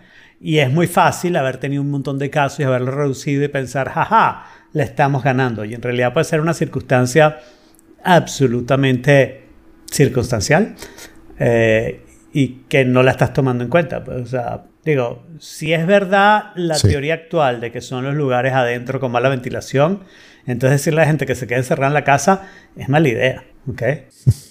No, pero o sea, si tú no, si, si la- los, digamos, los que están en la casa no Pero- están expuestos o no tienen Pero es que eso es riesgo. irreal, porque la gente vive con gente, ¿no? Y alguien tiene que salir a buscar la comida. Y la gente alguien sale, tiene o que sea, hacer eso. Entonces, más bien exacto. sería, váyanse a acampar, ¿ok? y pásense, Al aire libre. mes al aire libre, eh, montemos mercados afuera, eh, en lugar donde se pueda. Ese sería el tipo de, tal vez ese sea el tipo de cosas que tienes que hacer para evitar los contagios. Pero si vas a estar encerrado en tu casa, para ir al supermercado, encerrado en el supermercado, y esos dos lugares son lugares de contagio, entonces sí, sirve cerrar los bares, porque al menos no se está contagiando la gente en los bares, pero no es como que paraste el virus, ¿no? No Claro. claro. Pero de repente la- las metrópolis se convierten en los suburbios. Sí. Muy loco. Ah, muy loco. Pero bueno, si te vas a ir a acampa- a acampar, te puedes ir a acampar con las nuevas MacBooks que van a anunciar. Sí, Esperemos que, la- le dure la Claro. pila. ¿no? Bueno, Apple anunció próximo 10 de noviembre, la semana el martes que viene, hay misa por tercera vez en este trimestre. Y está. Este es quizás de todos los eventos, este es el que más me emociona. Este es el que no sé Claro. exactamente. Eso te Sí. iba a decir que yo por este estaba en realidad un tanto emocionado y me parece que I'm setting myself up for disappointment. Bueno, no había habido. Habíamos hablado en, el, en The Forking Place Ajá. que, que no sabíamos, que no teníamos información de nada, que no sabíamos ni qué iban a anunciar. Que no habían rumores, que no habían leaks, que no habían nada, ¿no? Ajá. Y eh, so- fue solo decirlo y que Bloomberg básicamente dijera que van a anunciar en el evento, ¿no? Que es como, es como un tiro al piso. O sea, si lo dice Bloomberg ya sabemos que es cierto, porque básicamente Apple ¿Ah, se lo dijo a Bloomberg. Mira, yo, yo no he visto lo de Bloomberg y lo que yo había visto, medio visto por ahí, era MacBook Pro y MacBook One. Eh, o sea, MacBook Pro y MacBook Air, de hecho. Ah, Air. Bueno, pero esa Air puede ser One, pueden llamarla como le dé la gana, pero una, una MacBook ligera, o sea, de, pues, digamos, para portátil, de poco performance, por ponerlo de alguna forma, y de mucha batería, y otra de mejor performance. Sería ¿no? emocionante que aman- eh, abandonaran el nombre MacBook. A mí me parece que si hay un momento para cambiar el nombre de MacBook es este, pero lo que tengo entendido es, que este, no hay ni claro. siquiera ni siquiera hay cambio de diseño. No hay cambio de diseño industrial. razonable. A mí no me parece tan razonable. A mí me parecería que este sería el momento para introducir No, todos los lo cambios vas a. O hacer. sea, hey, esto es Lo completamente hacer. diferente. Pero probablemente este es el momento de decir, mira la Mac Intel, mira la Mac nueva, mira las que son iguales, pero esta es más rápida, tiene mejor pila, tiene todas estas ventajas. Entonces no estás confundiendo con, no, que esta es más linda y no sé qué. No, no, mira, las, las dos son, se parecen mucho, pero esta le da super palo a la otra, ¿no? Eso yo creo que tiene un mérito. Claro, pero entonces es como canibalizarte demasiado. Porque está bien que te canibalices, no hay ningún problema en canibalizar. La única pregunta que yo tendría ahí, si te estás canibalizando o no, es si tienes algún motivo para mantener las máquinas Intel, cuánto tiempo. En algún momento van a desaparecer, eso estamos clarísimos, ¿no? Pero, por ejemplo, si tú sacas una MacBook, yo no quiero llamarla Air, porque no sé si la van a llamar ni MacBook ni Air, entonces, pero bueno, si sacas algo parecido a la MacBook Air, vas a mantener la MacBook Air con Intel vendiéndose uno al lado del otro más o menos con el mismo precio y no sé qué, no le veo mucho sentido a eso. Puede ser que pase porque Apple es Apple, pero no sé si le veo mucho sentido a esa parte. Es Apple. Y, y entonces, ¿qué significa eso? O sea, si vas a tener las dos, una al lado de la otra, una con Intel y otra con Silicon, la de Silicon entonces tiene que ser más cara y eso no, no nos conviene, pues, o sea, y, y no debería ser Sí, así yo, tampoco. yo no creo que lo hagan, pero ¿Tú, crees que, ¿Tú crees que van a ser más caras que las Intel? yo sí creo que van a ser más caras de la Intel porque hay ¿En una serio? pista. Sí, hay una pista en que la compañía que las hace se llama Apple. Y si pueden cobrar más, cobran más. Ese sería el lema de Apple siempre. yo sí creo que van a ser Claro, más caras. pero no tiene. El, componente es más barato porque no tienen que pagar la licencia de Intel. Apple nunca le ha parado a la parte de cuánto cuestan mis componentes. Apple a lo único que le para es cuánto puedo sacarle a estos carajos huevones que me compran cualquier vaina que yo haga. Claro. ¿cuánto está dispuesto a pagar la gente por este producto? Eso explica el precio de los AirPods Pro, de los AirPods y de los Beats y de Sí, cantidad exacto. de cosas. Sí, Ellos sí, cobran sí. lo que pueden cobrar eh, en absoluto. Y aquí yo creo que sobre todo si desaparecen la, la ¿cómo se llama? Mm, La Air. Y entonces ahora tu opción más barata, es un poco más cara, pero sigue siendo la opción más barata. Eh, eh, ¿qué, ¿Qué remedio? ¿Necesitas una laptop? Esa es la laptop más barata que hay, ¿no? Que probablemente yo me imagino que eso es en realidad lo que van a hacer. Lo que van a hacer es, en cierto sentido, van a bajarle el precio a las Pro, porque lo que van a hacer es sacar menos Pro a un precio intermedio, pero esa Pro intermedia de precio intermedio va a ser más rápida que la Pro Intel más rápida, ¿no?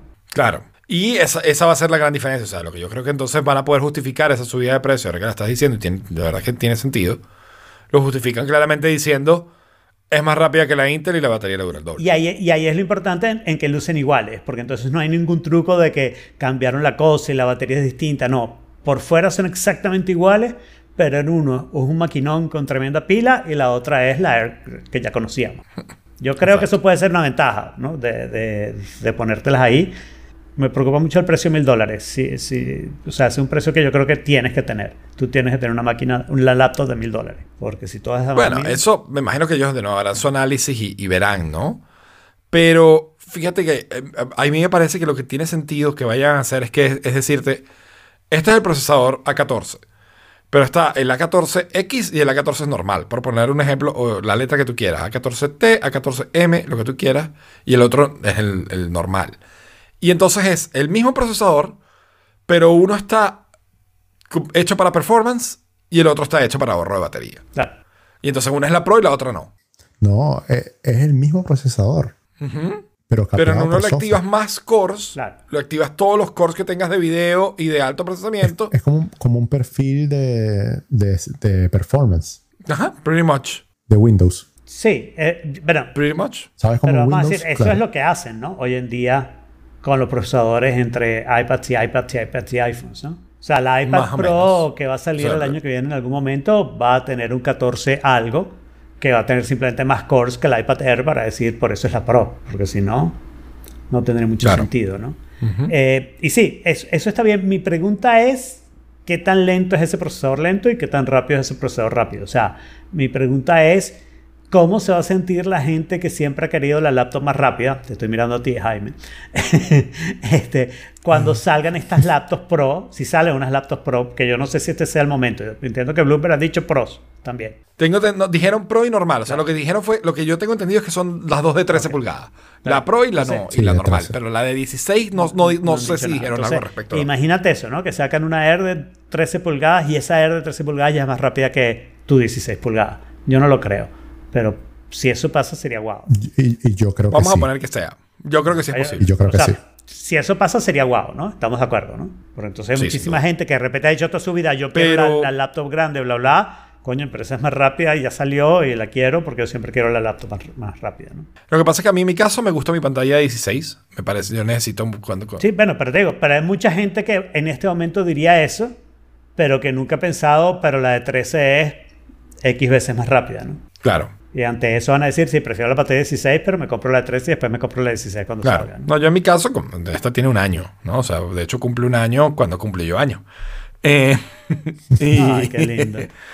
Y, y, o sea, nada que ver. Por lo menos uno o dos años más antes de que yo considere cambiar esta máquina. Por lo menos uno, yo considero que lo sensato es dos o tres. Yo creo que la diferencia va a ser tan abismal que, que va a ser como que esto tienes que botarlo a la basura porque no te va a servir para nada. O sea, sa- sabiendo que existe otra cosa tan superior. Y ahí vuelvo a mi cuestión de que ese no será un setup para un tremendo disappointment cuando lo que salga no sea tan abismal. Porque yo también me lo Yo, imagino yo- así. yo no me lo imagino tan abismal, honestamente. Yo me lo imagino más o menos de la siguiente manera. Un 30-40% más de batería en el modelo que va como que Battery Optimize. Eh, quizás en el modelo que va Battery Optimize tienes un 60% más de batería y en el otro tienes un 20%. ¿Ok? Y en cuanto a procesamiento, tienes un. En el, en el modelo sencillo, igual, igual capacidad. Y en el modelo mejor, un 30-40% más de capacidad que la más rápida. Igual capacidad que el Intel correspondiente. Pero eso Que no el Intel posible. correspondiente no, quizás que el Intel, que el mejor de los Intels. ¿Ok? Ok, vamos a tratar de aclarar tu Pero predicción. es que el mejor de los Intels tiene menos batería. La nueva MacBook Apple Silicon, necesitan un nombre para eso. G6 está disponible, Apple, si lo quieres usar. Eh, la nueva Mac con procesadores ARM Apple Silicon, que va a salir, que es la portátil, la que va a tener tremenda batería. Batería. Solamente te- mis preguntas son sobre el procesador, ¿no? Esa va a tener un procesador comparable a las Pro actuales más rápidas, o a las medianas, o a las de 13 pulgadas más rápidas. Yo te diría a las así. Pro actuales entre medianas y más rápidas. Cuidado si la más rápida. ¿Ok? Pero, pero entre la- en las Pro actuales. Pero digamos que va a ser una tentación para casi todo el mundo que tenga Pro en términos simplemente de velocidad de procesamiento. No, no hablemos de más nada. ¿no? Exacto. Pero además tienes el otro gran beneficio que es mucha más batería. Mm, Bueno, 60%. lo que pasa es que ese 50% beneficio es beneficio cuando lo necesitas, ¿no? O sea, para una persona que viaja, eso es tremendo beneficio. Para el nerd que en realidad los computadores está siempre en el escritorio, de repente dice, bueno, Para ese te sacan la Pro. La Pro tiene 10, 20% más de batería, pero el procesador es 30% mejor que el mejor. Yo creo que las baterías van a ser una locura como de- del doble o más. Yo no me imagino 20-30% de batería siendo algo como marketeable así eh, grande. Tiene No, pero el- marketing de. Apple le va de la siguiente nombre, manera. No, pero la- el marketing de Apple va de la siguiente manera. Las nuevas Apple, las nuevas MacBook Apple Silicon. Hasta 60% más de batería y hasta 3, hasta 50% más rápidas que en los- nuestros modelos anteriores. Bueno, por Lo que no te dicen es que es 60. una o la otra, ¿no? Claro, pero es que ese 60% me parece muy poco al lado de lo que debería ser. Porque ¿cuánto le dura la, la pila a un, a un A un iPad? iPad. Sí, no, le dura un montón, le dura muchísimo más. Compáralo con, con, con una MacBook. Sí, o sea, le dura, sí, le dura fácil 3, 4 veces más. Entonces yo digo, tiene que ser algo súper, súper eh, abismal la diferencia.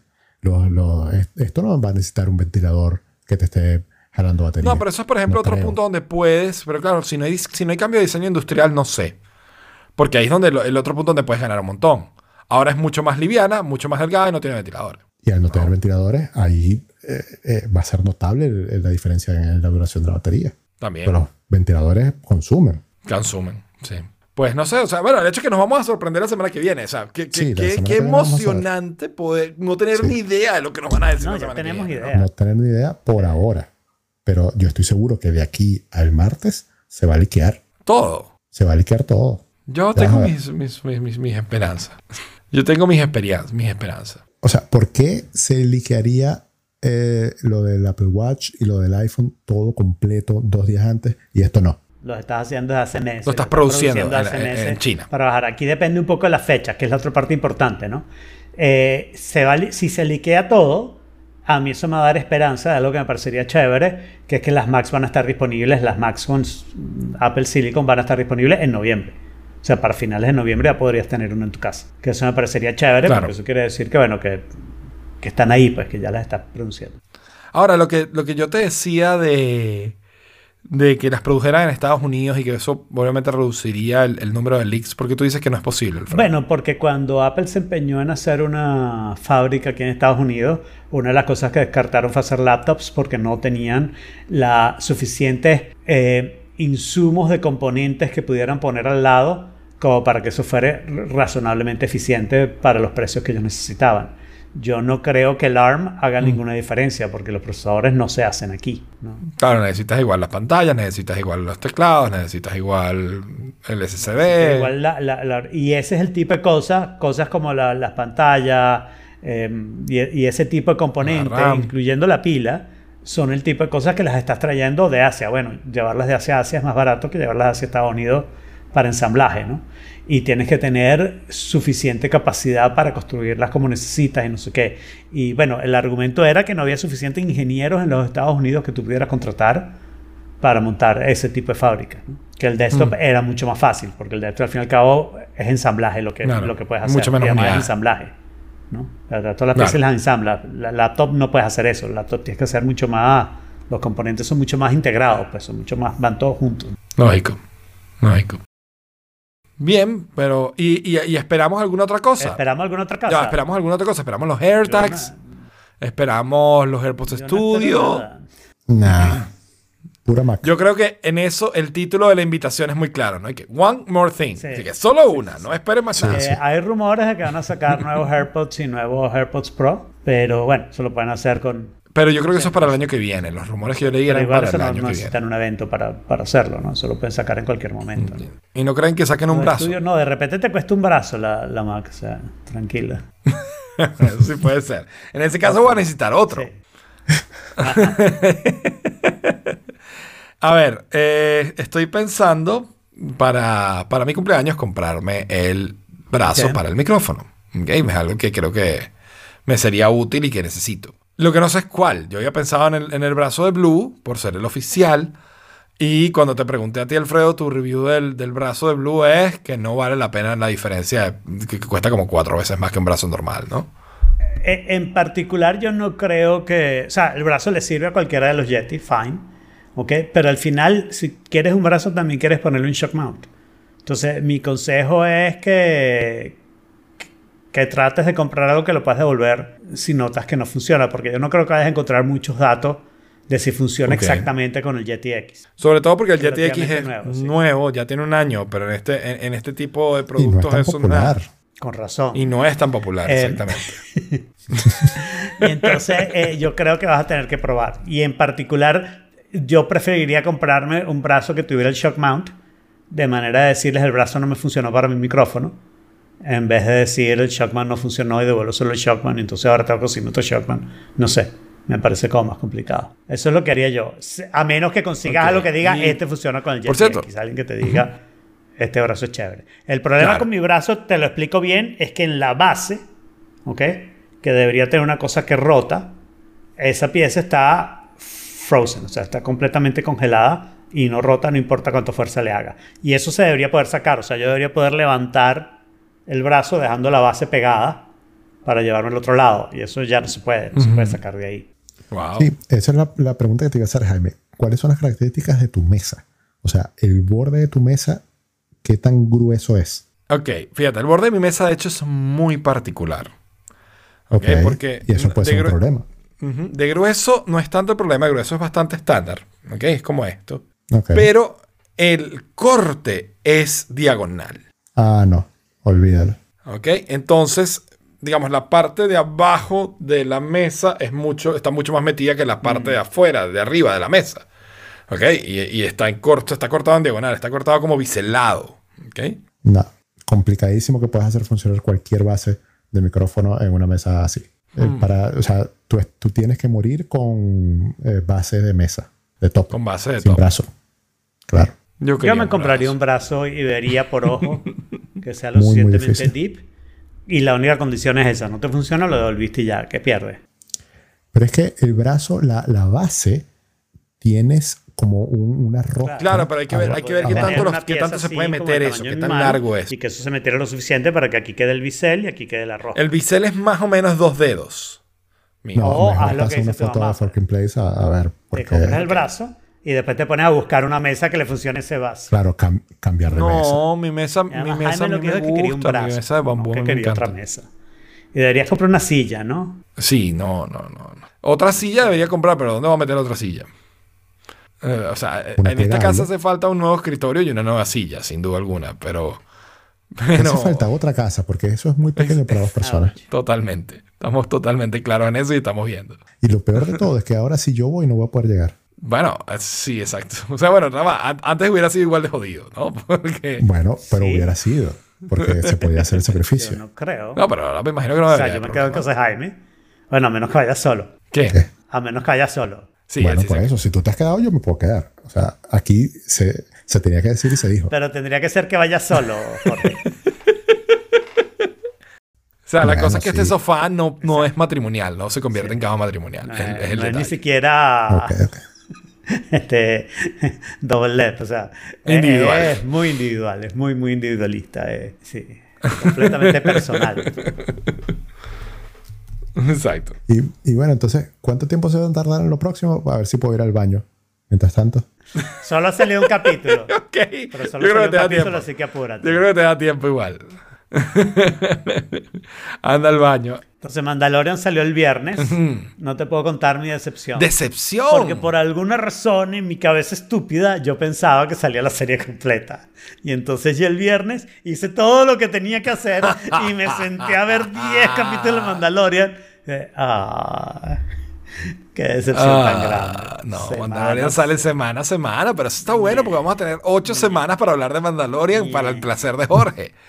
Horroroso. Este episodio empezó. Eh, el primer episodio fue bastante largo. Sí, y empezó igual que empezó la serie pasada, o sea que se ve que van a seguir con la misma tónica de el personaje de este episodio y después al final habrá tres episodios donde todos esos personajes importantes estén por ahí juntos haciendo alguna vaina. Entonces, Claro. tuvimos el mientras mientras no hagan un super desvío como en el que hicieron la otra, que hicieron dos o tres episodios donde se fueran, porque te establecen la premisa en los primeros dos o tres episodios que van conectados. Luego algo así como el 4, 5 y 6 son cualquier cosa, cualquier random aventuras de la vida. Y luego 7 y 8 te cierran la historia que vi que vieron en 1, 2, Pero 3, ¿no? Yo creo que van para lo mismo. O sea, este fue matar al monstruo, que fue exactamente uno de los primeros episodios. Claro, pero la tiene, tiene, el establecimiento de la, de, la, de la trama que es, tengo que, no devolver sabes a este niño está. a su gente. Y para eso tienes que buscar un No. Mandalorian. Es más no o sabes menos lo quiénes mismo son, de ni antes. dónde Tienes están, que ni- buscar un ni- niño que no sabes por qué es, ni sabe... No sé. Creo que van por el mismo camino. Lo cual no está mal. Si lo logran cerrar todo como lo cerraron el año pasado, yo voy a seguirlo Claro. viendo. Y Jorge va a seguir vi- no viéndolo. Entonces, no pierdo ni ganas nada. Es muy gracioso porque yo, o sea, hay ciertas series que comparto con Alfredo, ciertas que comparto con Jorge. Pero es gracioso que no, que creo que no hay ninguna serie que compartan ustedes dos que yo no. A ti te gustan todas, Jaime. Sí, por lo Pero visto yo soy el, pero si hay el, del- el de los todos puteados. No, no así como tan dividido. Hay algunas que nos gustan las tres. Lo Sí, que sin que duda, sin particular Star duda. Wars Sí. es una... Un tema delicado para Jorge. que- Pero pues, lamento informarte, Jorge, por cierto, no está aquí Saraí para decírtelo en persona, pero está convertida. Vimos de Ay, Mandalorian, no. no. hemos visto, no hemos visto ninguna otra cosa de Star Wars, pero vimos de Wow. Mandalorian. Eh, Wow. Jason. Yo sabía. Se había tardado mucho. Pero tienes que ver las películas de Star Wars porque vale la Claro, bueno. No, no, yo, de- de- ¿sabes? Pero, ¿sabes? me di cuenta que Mandalorian es suficientemente desconectado de las películas Sí, no, claro como para sí, hacer su claro propia historia standalone, ¿no? Claro que sí. Más allá de explicarle dos o tres cosas de qué es el imperio, qué pasó, cómo pasó. Lo Yo volví a ver solo y... ¿Y la, viste solo o acompañado? La vi solo porque estamos en pandemia. y la verdad que me volvió a gustar. Me pareció que es una película razonablemente bien hecha. Tiene sus vainitas ahí de toda película, de bueno, ¿y eso por qué? Pero bueno, pero, pero estuvo bastante bien. Y Bueno. seguimos hablando de series, a ver si nos gusta alguna de los tres. Estoy viendo The Undoing en HBO. Ni idea. No la O conozco. sea, una excelente actuación de mi amiga Nicole, con la que cené. Bueno, ella cenó conmigo en Venecia. ¿Quién es esa Nicole? Y, mm, ¿y ¿qué más estoy viendo? Ah, Kidman. ok. Ah. Nicole Kidman, claro. Nicole. Tremenda actuación y la serie se ve. Solo han salido dos episodios. Pero solo han salido, solo han salido dos episodios, pero son, han sido muy, muy buenos. O sea, Ok. se ve deep. Pero si ya está ahí, que van a- ¿Qué hay de la vida de rápida, Pretty Little Lies? Eh, Little Big Lies. Little Big. Lies. Big Little Lies. Big Little Big Little Lies. Big Little Lies, Pretty Little Lies, All Bueno, Little Lies. yo me imagino que ella puede actuar en más de O sea, una pero las dos son de las dos son de HBO. No es tan difícil. Sí, sí. Y esta tiene coincidencias con, con Big Little Lies en términos de que productor y cosas sí. así. A fork in it, you son of a gun. Stick a fork in it for just a little bit of fun. Stick a fork in it, just see what's done. Stick Bueno, pero entonces, dado que el de Mandalorian le pareció a Jorge inesperada, inútil y urgente, pues podemos pasar a hablar del tema. Eh, un artículo que me conseguí que me pareció que estaba bien interesante. No sé si hacer el resumen o si alguien tiene algo que decir antes. No, no, el resumen estaría súper bien. A mí me gustó el artículo. Ok. Eh, es un artículo donde eh, el autor empieza a analizar, digamos, lo- los sentimientos que les tiene con respecto al- al- a su lector RCS o al RCS en general, ¿no? Y empieza a analizar o a categorizar los mensajes que uno recibe. Uno recibe mensajes por mensajería instantánea, por correo, por RCS, por eh, redes sociales, ¿no? Y por una serie de cosas. Y en base a eso, él empieza a hacer una serie de clasificaciones de estos graficadas en audio, ¿no? En cuadrantes, donde empieza por categorizar al, al- quien envía el mensaje, si es esperado o inesperado, y luego al contenido del mensaje, si es útil o inútil, ¿no? Y entonces dice que cuando, cuando el mensaje es esperado y útil, pues te estás muy feliz. Es el mensaje que sabes, es un mensaje esperado y es útil. Si el mensaje es inesperado pero útil, pues es una agradable sorpresa. Es como, ah, qué bueno. O sea, esto no me lo esperaba venir, pero qué bueno. Si el mensaje es esperado pero inútil, pues es así como, meh. Pero si el mensaje es inesperado e inútil, te, es bastante antipático. Entonces, que en base a esos cuadrantes, tú puedes analizar como que qué tipo de, de mensaje recibo, qué tipo de mensajes cada historia, ¿no? Em, si me, por ejemplo, si recibes spam, ¿no? Si recibes spam, pues suele ser inútil e inesperado. Pero y que el RCS tiene como que sería- esa habilidad de estar en el... Perdón, pero te- porque te interrumpa, pero negocio el millón de dólares. Spam útil. Así Spam sería útil. Tremendo negocio. spam que todo el mundo dice, oye, qué bueno, por fin me llegó el spam que necesitaba. sería wow. Piensen en eso, chicos.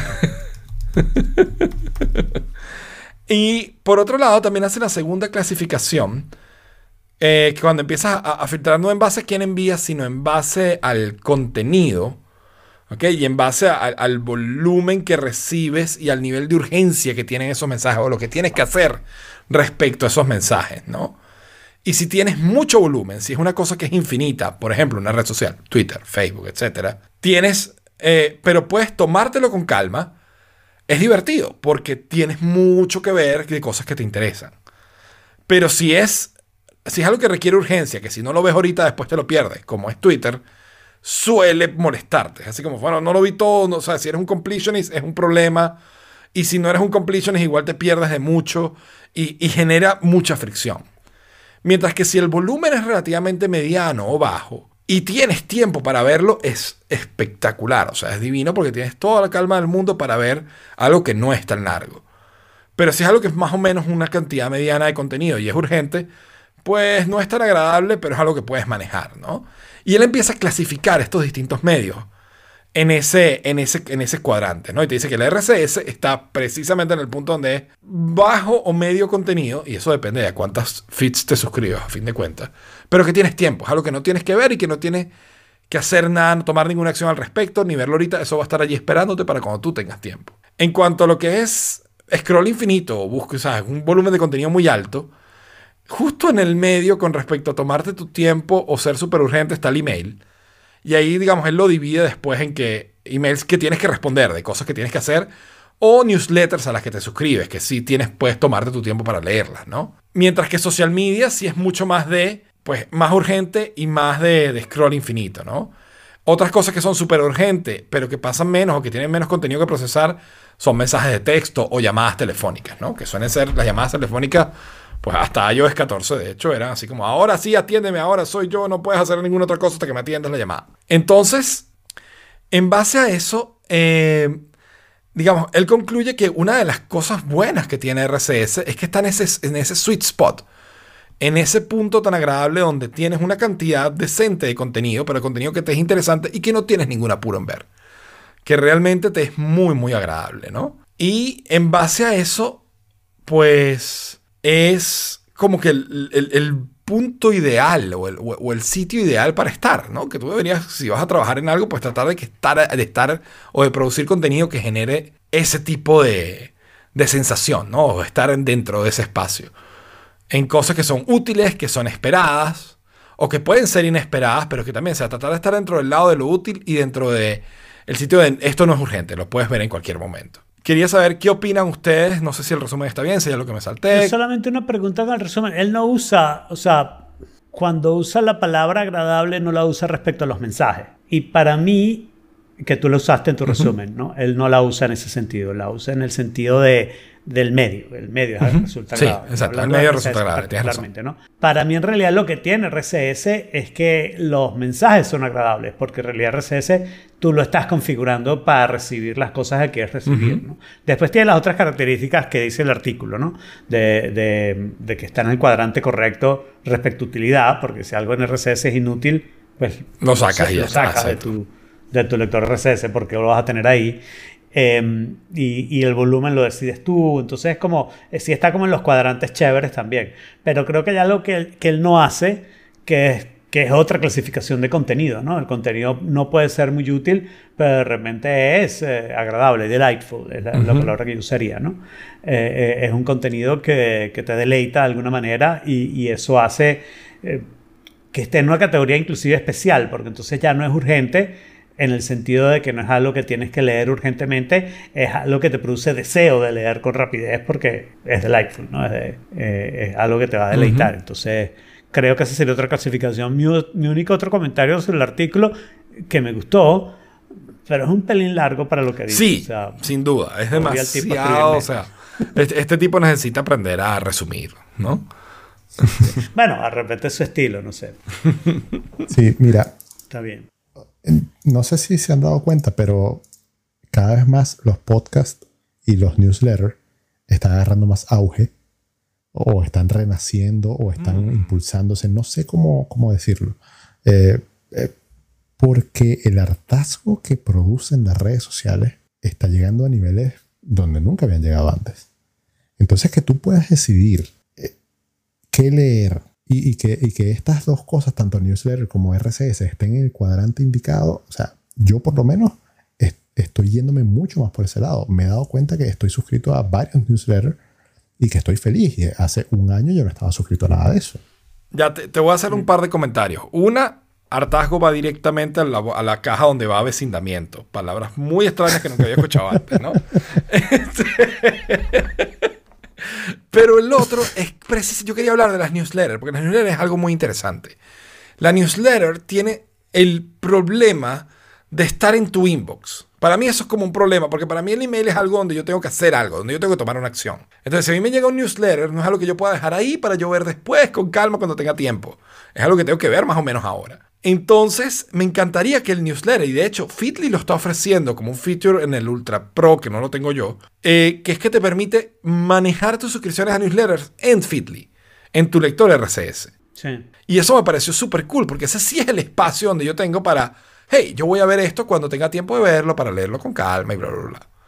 Eso lo puedes hacer muy fácilmente con filtros. Sí, sí. Muy fácilmente. sí. Eh, eso te iba a decir yo, que es una cosa de costumbre de decir, eh, estos newsletters van a parar a un lugar que yo solo reviso cuando estoy en ese momento de quiero leer las cosas y no sé qué, no sé qué.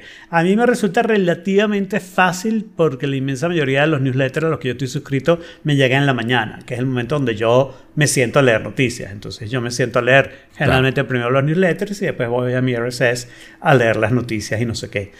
Pero la otra cosa que no sé, Jorge, si será más costumbre que otra cosa, tú dices que la gente se está harta de las redes sociales y yo creo que es alguna gente de algunas redes sociales. O sea, yo creo que eso en tu generación Sí. está pasando, pero digamos, lo que está pasando en TikTok es lo que está pasando en TikTok.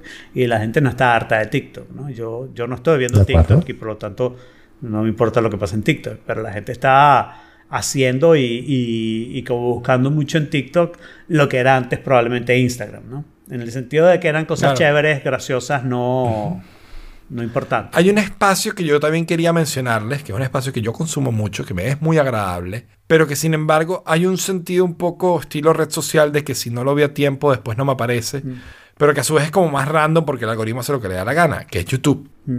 ¿no? Con YouTube, pues el homepage me dice a mí los videos de los canales que yo estoy suscrito, los que yo quiero ver. Y en general me hace un, hace un buen resumen o hace una buena idea de lo que yo quiero consumir.